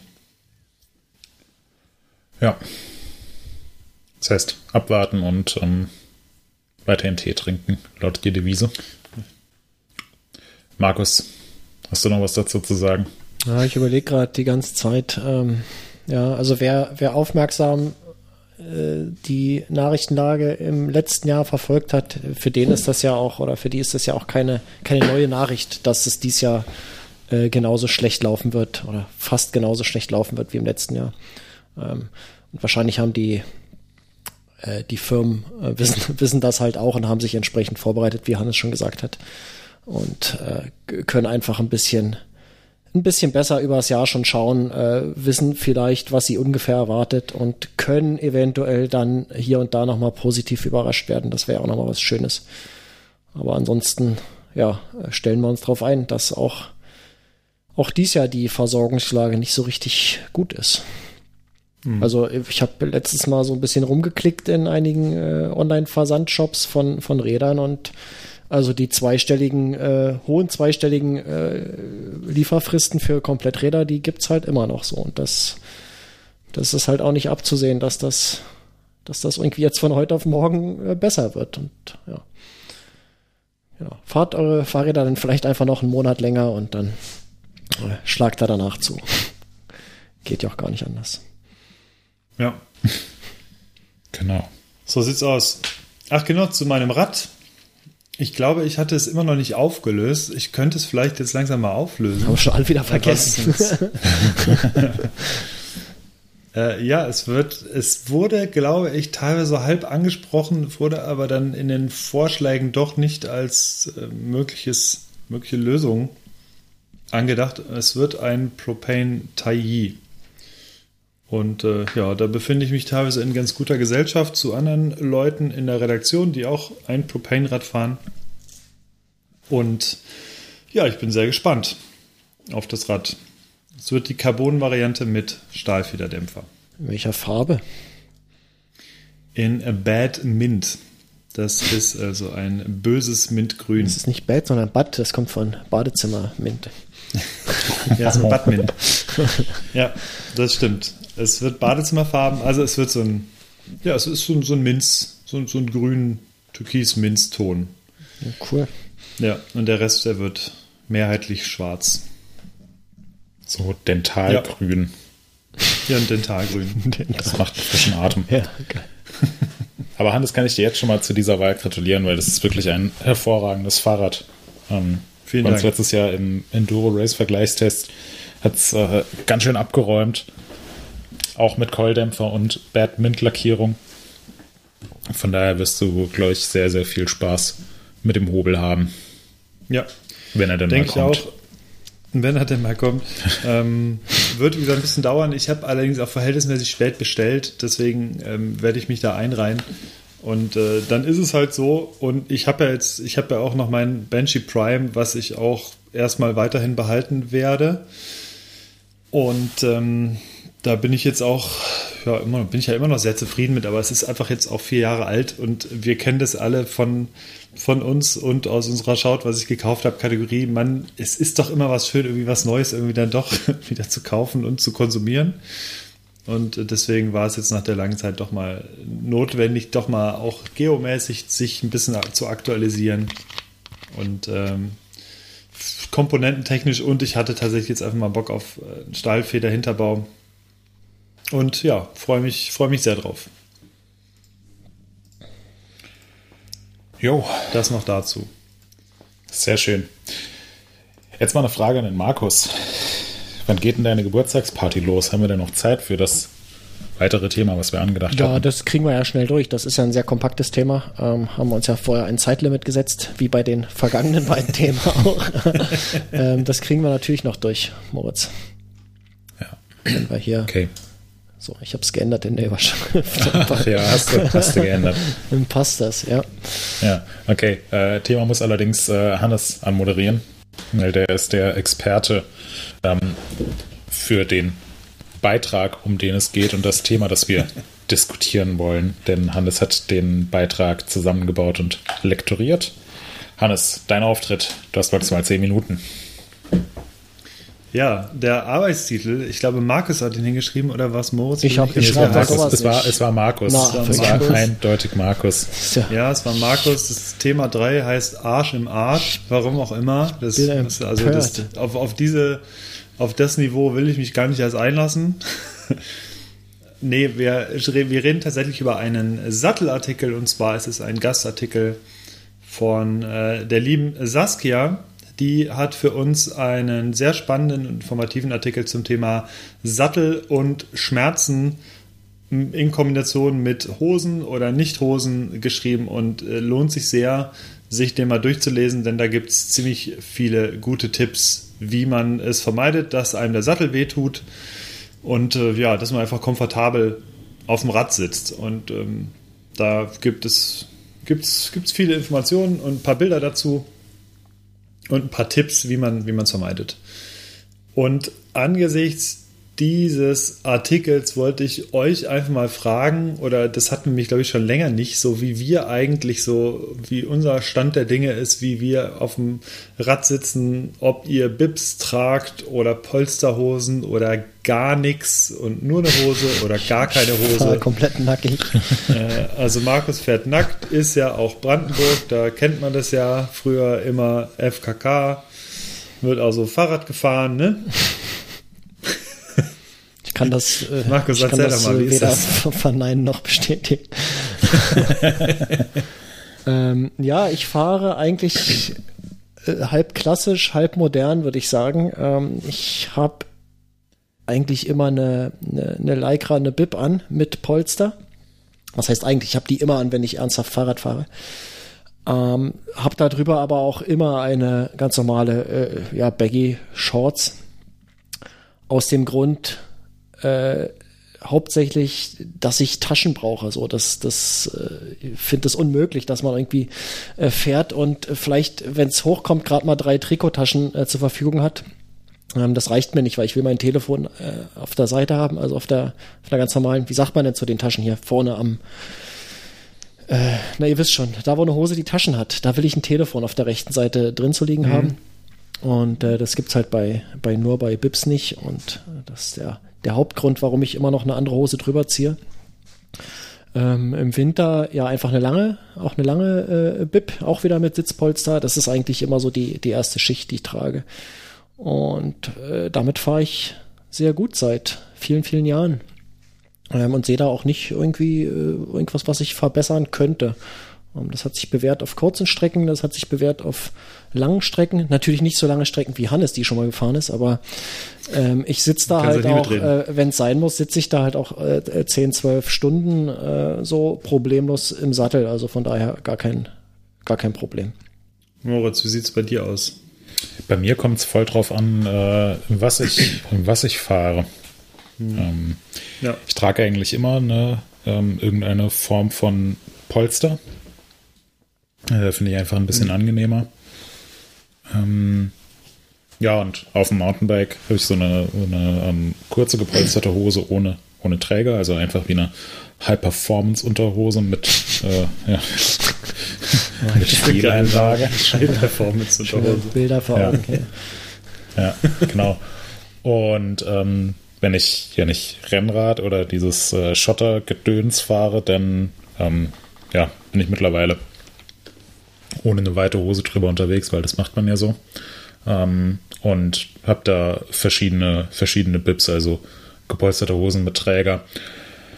Ähm, bin allerdings, was, äh, was Pro-Schmerzen angeht, relativ unempfindlich. Also ich bin auch schon ein paar, paar längere Touren gefahren, wo ich irgendwie von morgens bis abends im Sattel sitze und habe bisher noch nicht irgendwie noch nicht erlebt, dass, äh, dass mein Hintern dann irgendwann ähm, extrem wehgetan hat oder ich da dauerhaft Probleme hatte. Ich muss allerdings auch dazu sagen, dass ich ähm, ja recht viel mit verschiedenen äh, Satteln rumprobiert habe und ähm, für mich einen Sattel gefunden habe, der ähm, gut mit meiner Anatomie harmon harmoniert und mir auch gut gefällt und für mich einfach super funktioniert. Heißt nicht, dass der für andere Leute gut funktioniert, aber für mich funktioniert es super. Deswegen ähm, geht mir dieses Thema am allerwertesten vorbei.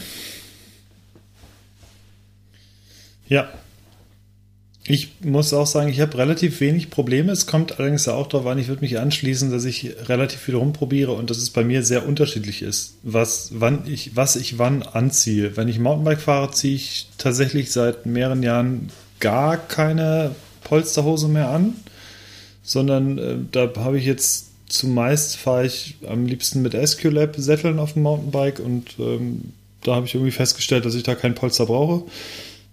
Und das funktioniert super so.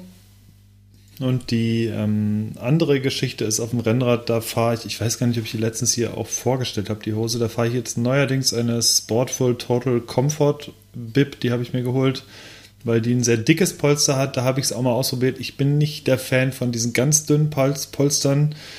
Hat funktioniert für mich irgendwie nicht so perfekt, sondern das darf schon äh, dick sein und es darf äh, aber trotzdem relativ straff sein, weil mein Problem in Anführungsstrichen ist einfach, dass ich halt ja ähm, knapp 100 Kilo wiege und da nützt halt so ein weiches Polster irgendwie gar nichts bei mir. Deswegen sollte schon straff sein und auf dem Rennrad ziehe ich dann schon eine an. Und auf dem Gravelbike eigentlich auch, da fahre ich die ganzen Mal die Shorts, da ziehe ich eigentlich keine Polsterhose an.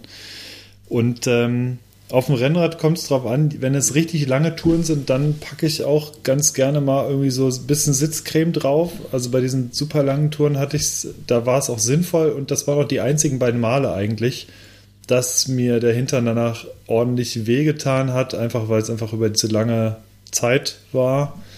Aber sonst, wenn eine Tour länger ist, dann habe ich da eigentlich auch nie Probleme gehabt. Aber was man halt wirklich oder was ich, da, was ich rate, für Leute, die immer noch nicht so ganz zufrieden sind. Also es, es kommt wirklich, es ist extrem individuell. Das kam auch bei den ganzen Kommentaren hm. unter dem Artikel von Saskia raus, dass es kein Patentrezept gibt, dieser Sattel ist gut für dich, ja. sondern jeder Hintern ist anders. Man kann es nicht anders sagen. Und jeder kommt entweder, also manche kommen mit Polster super klar, manche wollen gar kein Polster, dickes, dünnes Polster. Es ist komplett individuell und es dauert tatsächlich leider blöderweise seine Zeit, bis man so sein Wohlfühlding gefunden hat und seinen Wohlfühlsattel gefunden hat. Ähm, also das, das kann wirklich, das können wirklich Nuancen sein, teilweise auch in der Sitz, äh, in der Position und im Winkel, wie der Sattel steht, dass man sagt, boah, auf einmal, boah, ich habe ja gar keine Schmerzen mehr. Und das passiert ja überhaupt nichts und es ist alles super. Und äh, das, ja, da steht der Sattel halt irgendwie, keine Ahnung, anderthalb Grad anders, ist es halt komplett unterschiedlich. Also es ist wirklich es ist bei mir auch immer wieder ein großes Ausprobieren, gerade im Rennrad. Also bei Mountainbikes völlig egal mittlerweile, da habe ich das irgendwie so perfekt. Aber auf dem Rennrad bin ich tatsächlich immer noch teilweise auf der Suche nach der perfekten Sitzposition. Äh, jede, jeden Saisonstart irgendwie aufs Neue probiere ich irgendwie rum. Aber meistens funktioniert es. Ja. Das äh, habt ihr denn, so habt ihr denn äh, äh, speziell ausgemessen äh, für eure Sattelposition und passende Sättel gekauft oder nach Gefühl? Ähm, einfach geguckt, was, was funktioniert, gut durchprobiert. Also bei den Esculap-Sätteln, da wird es ja unter, also unter anderem bei den Esculap-Sätteln wird es ja auch empfohlen, dass man seine die Sitzhöckerbreite misst. Ja, ja. Die haben ja immer diese, die Frage, diese Schablonen ob, ob dabei. Ob es so. auch macht tatsächlich, oder? Ja. Ja, okay. Ja, ist schon wichtig, weil also in dem Fall, die sind ja nicht, ist ja anders als beispielsweise ein, äh, ein Flight. Ich habe hier auch einen Flight, da ist es anders, weil man da auch seine Position ein bisschen anders verändert. Bei SQLab ist es in dem Fall so, dass du schon eine relativ präzise Breite brauchst, damit deine Sitzhöcker dort sitzen, wo sie halt auch sitzen sollen in diesem Stufensattel. Und ähm, habe ich auch schon mal, ich habe auch schon mal dünnere oder die dünneren Varianten oder die breiteren ausprobiert und tatsächlich funktioniert es dann einfach nicht so gut. Mhm. Also ich habe schon geschaut, also so ein Zentimeter Differenz oder so, das, das funktioniert irgendwie schon. Aber man sollte da jetzt keine großen Experimente machen. Also da kann man sich ganz gut drauf verlassen, auf diese Schablonen. Also ich zumindest. Und äh, ich habe das schon dann mal ausgemessen und danach auch meine Sitzbreite ähm, des Sattels bestimmt. Mhm. Ja. Ja, ich muss. Aber ich habe ähm, noch kein Bike-Fitting gemacht oder so. Genau, also ich habe äh, habe eben diese so eine so eine Vermessung bisher noch nicht gemacht. Ich habe überlegt, ob ich irgendwann mal fürs Rennradfahren ein Bike-Fitting mache, ähm, weil ich sowas an sich schon ganz interessant finde. Mhm. Bei mir ist es aber eher so, dass ähm, ja, dass ich einfach und echt viel rumprobiere. Also ich finde es beispielsweise super praktisch, auf einer Rennradtour dann einfach äh, mal bewusst ein kleines Multitool mitzunehmen und da verschiedene Sattelpositionen durchzuprobieren. Mhm. Ähm, ich meine, ein Multitool hat man ja sowieso immer dabei, aber nutzt es eigentlich immer nur im, im Notfall, äh, wenn man irgendeinen Defekt hat. Aber ich meine, da kann man echt innerhalb von wenigen Sekunden einfach eine andere Sattelposition, Sattelneigung, äh, Sattelhöhe und so weiter einstellen. Das geht ja alles und ähm, dadurch, dass ich einfach ja, insgesamt recht viel fahre und recht viel Erfahrung habe, ähm, klappt das mittlerweile eigentlich ganz gut, ohne dass ich da jetzt mal eine, eine explizite Vermessung gemacht habe oder so. Mhm. Aber wäre auf jeden Fall mal interessant. Es kann ja auch sein, dass da was komplett anderes rauskommt. Ich denke aber, solange ich keine Probleme damit habe und das alles gut geht, ähm, ja, ja, ist es auch nicht verkehrt. Ja. Jetzt steht hier gerade mein äh, lieber Thomas, stand auf einmal vor der Glasscheibe und hat mich mit einem irren Blick gefragt, ob ich gerade Podcast aufnehme. Das war ein bisschen. Was sag mal, wo bleibst du? Wir warten hier auf dich. Wir warten hier. Die Sauna ist heiß. Los. genau. Der Wodka ja. steht kalt. Ja. ja.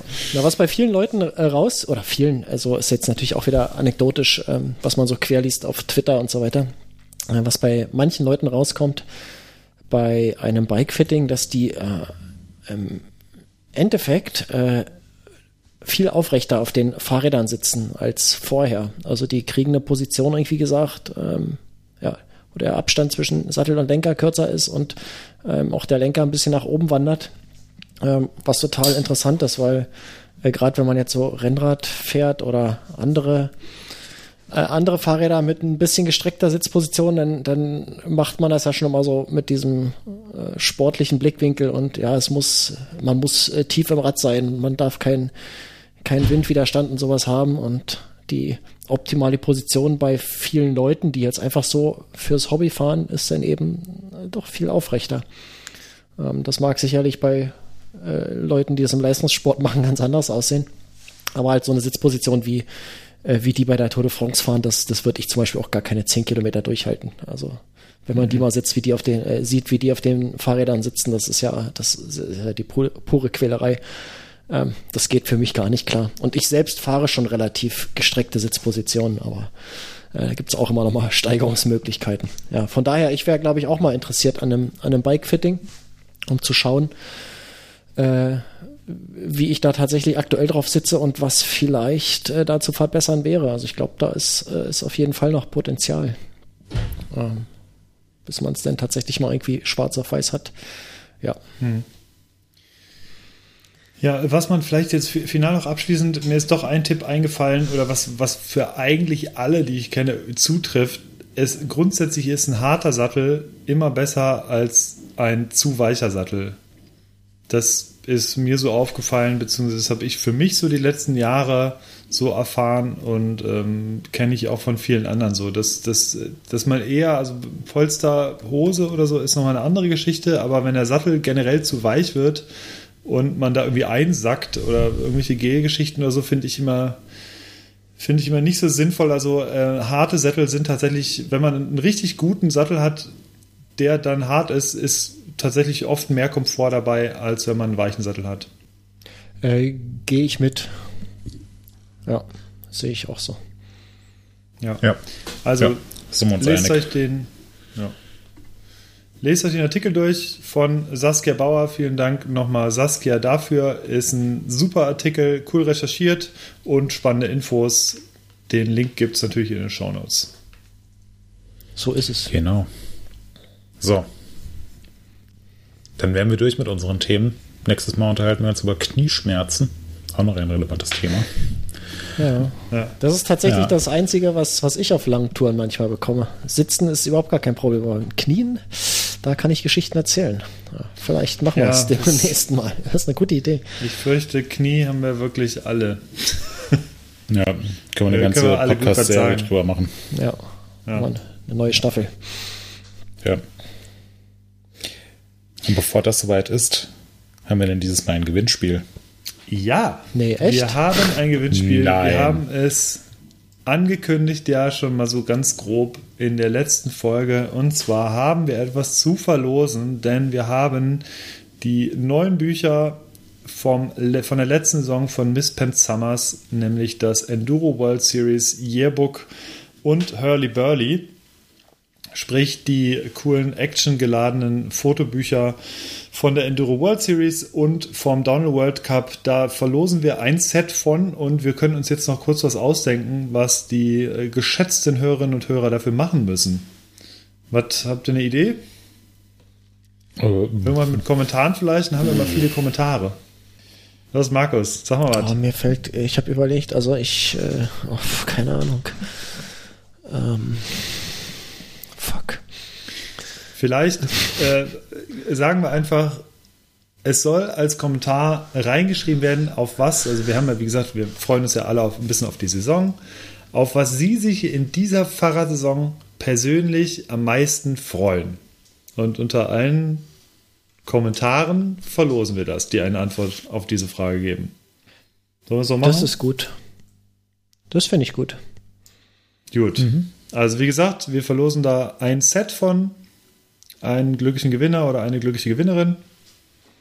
Und ähm, ja, meldet euch und äh, dann geben wir in der nächsten Folge bekannt, wer es wird. Perfekt. Das klingt doch gut. Gut. So, dann. Wunderbar. Äh, schaut, was ich gekauft habe. Hannes, du hast richtig zugeschlagen. Ich habe richtig zugeschlagen. Ich habe bei, ich weiß gar nicht, ob ich es letztes Mal schon erzählt Ja, habe. hab, äh, Rauschschokolade hast du schon erzählt, ja. Ja, Oder hast du schon wieder gekauft, du kleiner Fressack? Ich, nee, das ist tatsächlich die gleiche Schokolade. Mir ist es nur deswegen eingefallen, weil ich die allerletzte Tafel tatsächlich hier liegen habe. Äh, Das ist die äh, Costa Rica 84 Prozent. Und ähm, nee, sonst äh, lasse ich euch dieses Mal sehr gerne den Vortritt, nachdem ich ja letztes Mal relativ viel auf der Liste hatte. Also haut mal rein hier.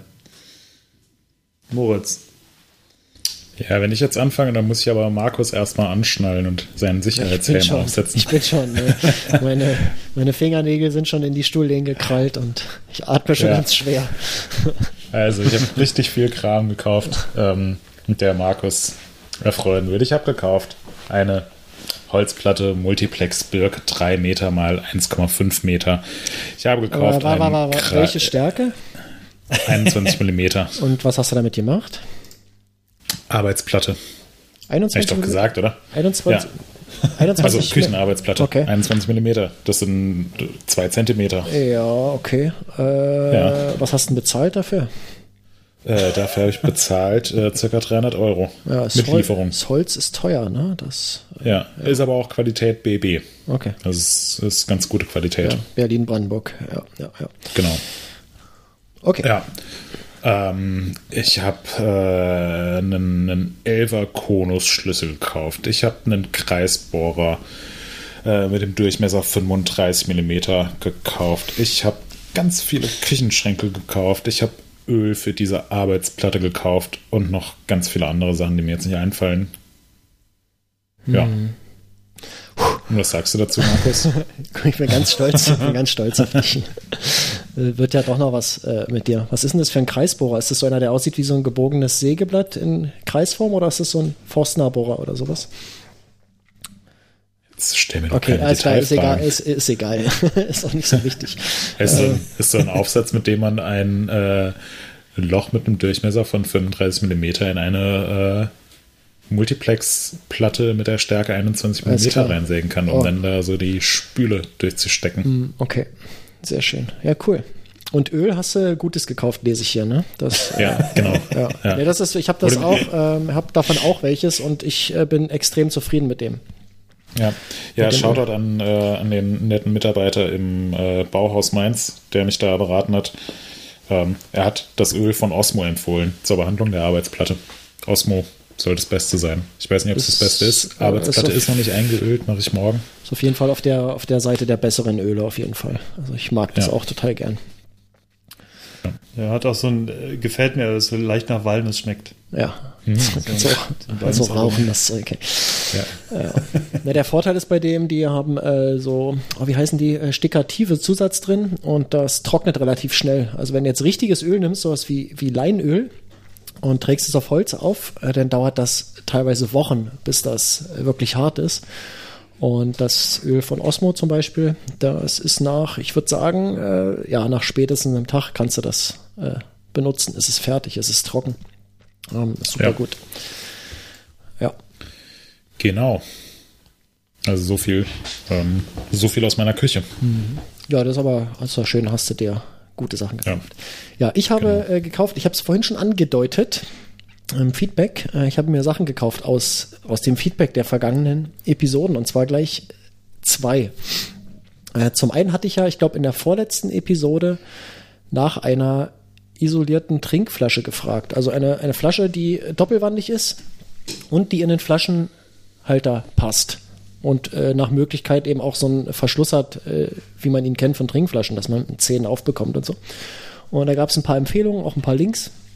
Und äh, ein Kommentar, das war der letzte in dem Thema vom Chromo-User, der hat mich dann überzeugt. Äh, der hat die äh, Deboyo Race von Elite empfohlen. Und ich habe mir die angeguckt und dachte, oh, das, das klingt alles gut. Und habe mir die direkt bestellt und bin äh, überaus zufrieden. Ich würde also sagen, nicht ganz 100% zufrieden. Ähm, das hätte ich aber auch vorher wissen können. Das hat er auch so geschrieben. Äh, der Verschluss, der ist so ein bisschen, der ist schwergängig. Äh, das ist bei mir auch so. Ähm, aber ist jetzt nichts, was, was irgendwie äh, jetzt ein Showstopper wäre. An sich ist die Flasche total super, funktioniert perfekt. Ähm, ganz großartig. Die haben da auch eine Detaillösung für äh, wie kommt die wie kommt die Luft in die Flasche, wenn man trinkt. Äh, ist ja nicht so wie bei meiner wie bei einer normalen Trinkflasche, dass man da drücken kann und äh, das in dem Moment nicht so wichtig ist, dass da Luft reinkommt. Wenn du aber eine doppelwandige Flasche hast, da kannst du eben nicht dran nuckeln und äh, kannst sie auch nicht äh, kannst sie auch nicht zusammendrücken. Das heißt, es würde eigentlich ein, ein Unterdruck entstehen. Ähm, da haben sie aber so einen kleinen so einen kleinen Schlauch, der da reinführt und damit äh, kommt die Luft in die Flasche und du kannst halt trotzdem extrem schnell draus trinken. Also sehr durchdacht. Äh, bin da jetzt sehr zufrieden seit immerhin einer Woche. Ähm, das war die eine Sache. Die andere Sache, das war, glaube ich, in der letzten Episode, hatte ich gefragt nach diesen äh, gummiartigen Ringen für, für hier Garmin-Befestigung und sowas. Und der Lothar hatte geschrieben, dass das wohl, oh, jetzt habe ich den schwer vergessen, NB, warte mal, ich muss mal kurz gucken, EPDM oder N, wie hieß es, wie hieß es, N, NBR. Ähm, das sind irgendwie so Kunststoffarten. Äh, und die gibt es tatsächlich als, als Ohrringe zu kaufen in allen Durchmessern und in allen äh, Dicken. Und da habe ich einfach mal so mit einem Messschieber so ein Garmin-Gummi ausgemessen. Ähm, der war so ungefähr 50 mm, da habe ich 48 bestellt, äh, in der Dicke 3 mm, also ein bisschen stärker als die von Garmin. Äh, die kamen gestern an und äh, ich muss sagen, das ist, ist genau das Material ist es. Ähm, EPDM oder NBR, also von der, wenn man es mit der Hand benutzt, ist es ungefähr gleich von der, von der ja, wie sagt man, wie ist denn das? Viskosität? Nee, das ist bei Flüssigkeiten. Die Elastizität ähm, fühlt sich relativ gleich an bei, bei beiden. Ähm, haben auch einen guten Gegenhalt, äh, dehnen sich nicht übermäßig. Äh, ich habe das vor, vorhin an dem äh, Garmin Varia Halter äh, rangemacht um die Sattelstütze. Das ist bombenfest. Das ist absolut perfekt. Das ist genau das.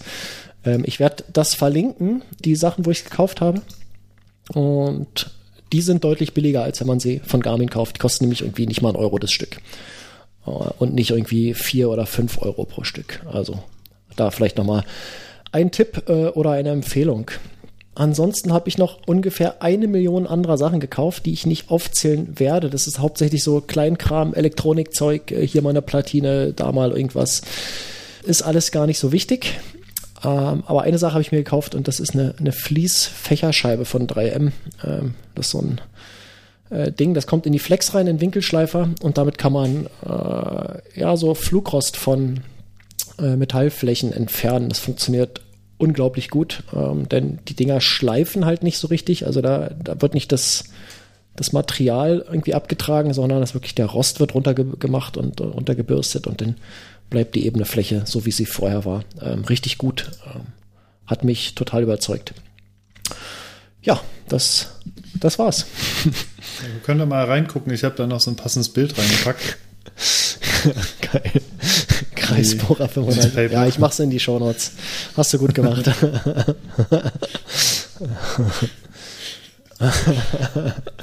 ja, guckt in die Shownotes. Okay, Leute, wir wollen noch kurz was empfehlen. Habt ihr was mitgebracht, Hannes? Ja, ich habe was mitgebracht und zwar habe ich jetzt angefangen.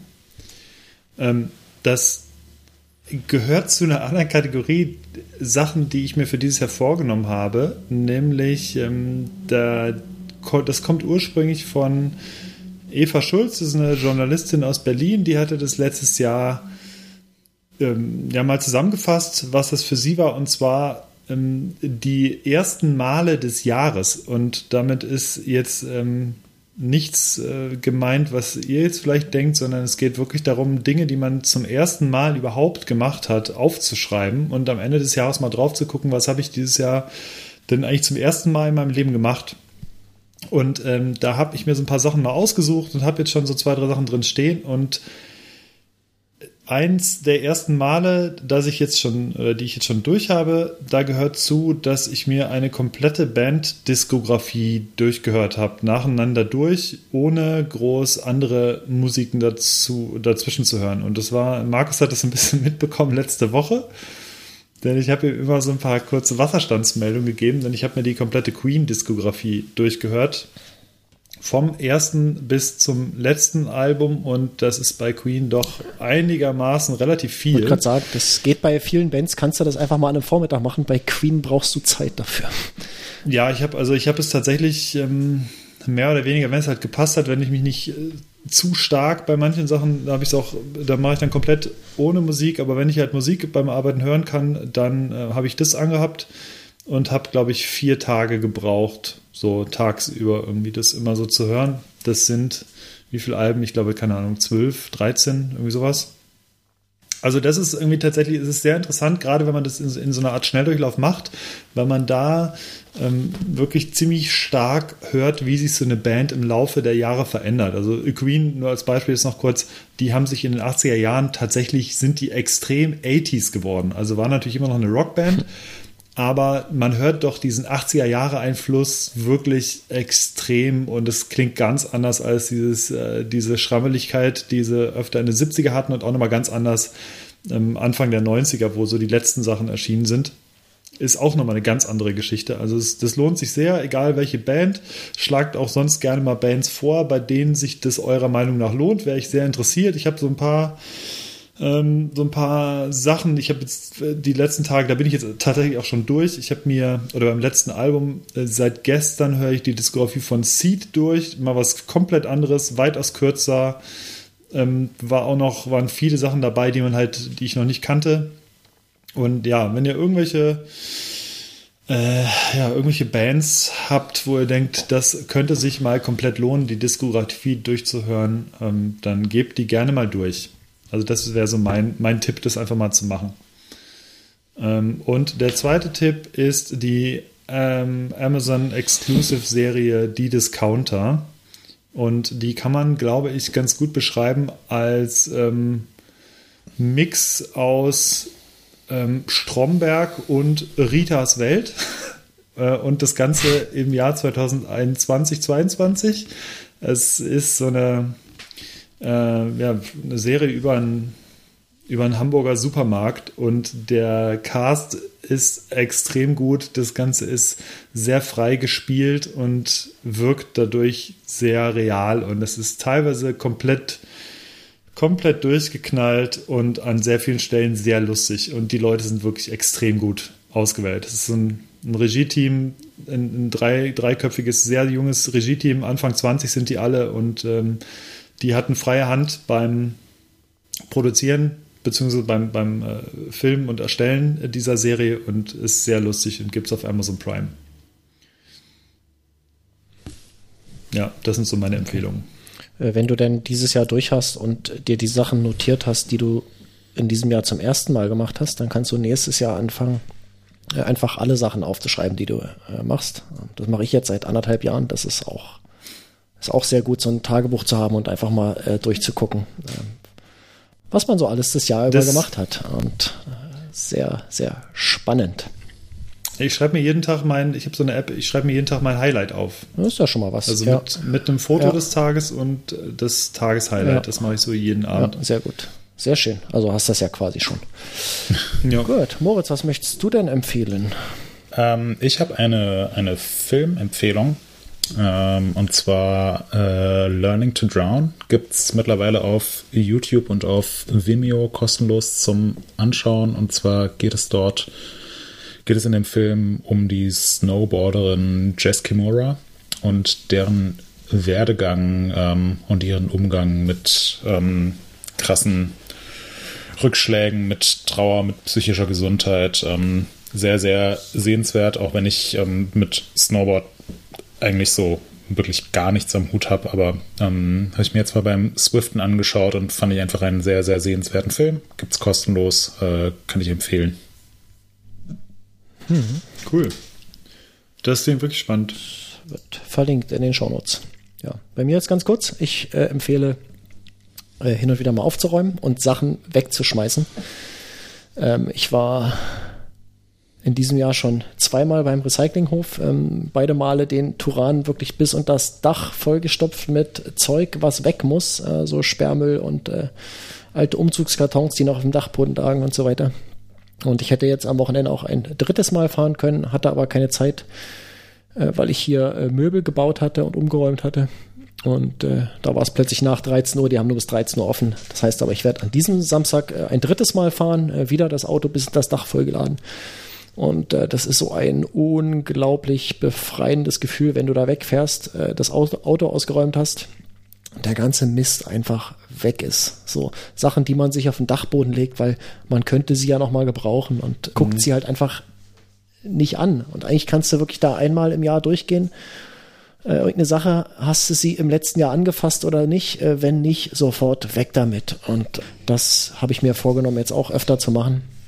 Einfach gar nicht erst so viel Zeug äh, sich ansammeln lassen. Also zum einen weniger kaufen und zum anderen äh, auch weniger aufheben. Und das ist gut für die seelische Gesundheit. Ja. Gut, dann haben wir's. Dann klären wir noch kurz, wie die Getränke waren. Hannes, äh, du hast angefangen vorzustellen, also wirst du auch anfangen auszuwerten. Dein geiles, äh, was war das, Ravensburger? Hieß das so? Ravensberger. Ravensberger. Ravens Ach, das andere war die Spiele. Ravensberger ne? Helles. Ja. Genau. Wie war es denn? Also das Einzige, was äh, das es unterscheidet sich zu einem richtigen hellen dadurch, dass es in 0,33er Flaschen äh, abgeführt wird, was finde ich überhaupt nicht passt. Ein helles hat für mich irgendwie ist einfach diese dicke 05er Flasche. Das ist für mich so dieser Standard. Abgesehen davon ist es wirklich ein leckeres, süffiges, helles, von dem ich nicht gedacht hätte, dass man das in Bielefeld produzieren kann äh, oder außerhalb von, von Bayern. Und deswegen kann ich es sehr empfehlen. Sehr lecker. Okay. Moritz, wie war das geile Kombucha? Äh, sehr lecker. Sehr gut. Liebe es. Aber ist sicherlich nicht, äh, nicht für alle geeignet. Also Kombucha ist ja erstmal so ein bisschen gewöhnungsbedürftig. Ja. Aber ich finde es toll. Cool. Ja. Gerne wieder. Ja, mein Brewdog Nanny State. Äh, sehr ja, ich, das, ich habe dran gerochen natürlich, wie immer zuerst. Und das war so, so heugrasig, irgendwie so ganz, äh, so ganz leicht vergorenes Gras irgendwie hatte ich in der Nase. Ähm, geschmacklich auch gar nicht so weit davon entfernt, also äh, so ähnlich wie es riecht, hat es auch geschmeckt, ähm, aber wen, hatte wenig von diesem, von diesem gewohnten alkoholfreien Biergeschmack, so dieses äh, Malzbierartige. Ne? Also äh, von mhm. daher war das vielleicht doch gar nicht so schlecht wie gedacht ähm, oder wie es mein Nachbar mir äh, verkaufen wollte. Ähm, ich denke mal, ich würde dem eine 2,75 bis 3,0 geben bei, bei IMDB. Aber selbst würde ich es mir wahrscheinlich auch nicht nochmal kaufen. Bei IMDB. Äh, Habe ich IMDB gesagt? Ich meine natürlich Untapped. Äh, da siehst du mal, äh, wo, wo ich sonst, wo ich mich sonst, wo, wo ich mich sonst so rumtreibe. Ja, IMDB ist, ist eine meiner äh, häufig besuchtesten Websites tatsächlich. Äh, soweit dazu. Und damit wären wir auch wieder am Ende dieser kurzen und kleinen Episode. Ja, würde ich auch sagen. Also, haut in die Tasten, kommentiert, dann kriegt ihr was Schönes Buchmäßiges. Ja, stimmt, Eventuell genau. Es gibt was Glück. zu gewinnen. Ja. So. Ja, vielen, vielen Dank fürs Zuhören und Markus, dir jetzt noch eine äh, tolle Geburtstagssause. Ne? Ja, vielen Dank. Ja, ähm, echt schön. Das Was ist ja Eierlikörchen. Eierlikör ist eine oh, gute ja, vielleicht Idee. noch zwei. Ja. Hm, lecker. ähm, oh. Genau, Bilder in den Shownotes. Hätte ich jetzt auch Lust drauf. ja. ja, bitte. Ja, dann klar. hören wir uns in zwei Wochen wieder. So ne? ist es. Bis dahin. Genau. Gehabt Ciao. euch wohl. Macht's Immer schön gut. eincremen. Ciao, ciao. Und bis zum nächsten Mal. Tschüss. Immer das letzte Tschüss. Wort haben, ey. Scheiß Jugend.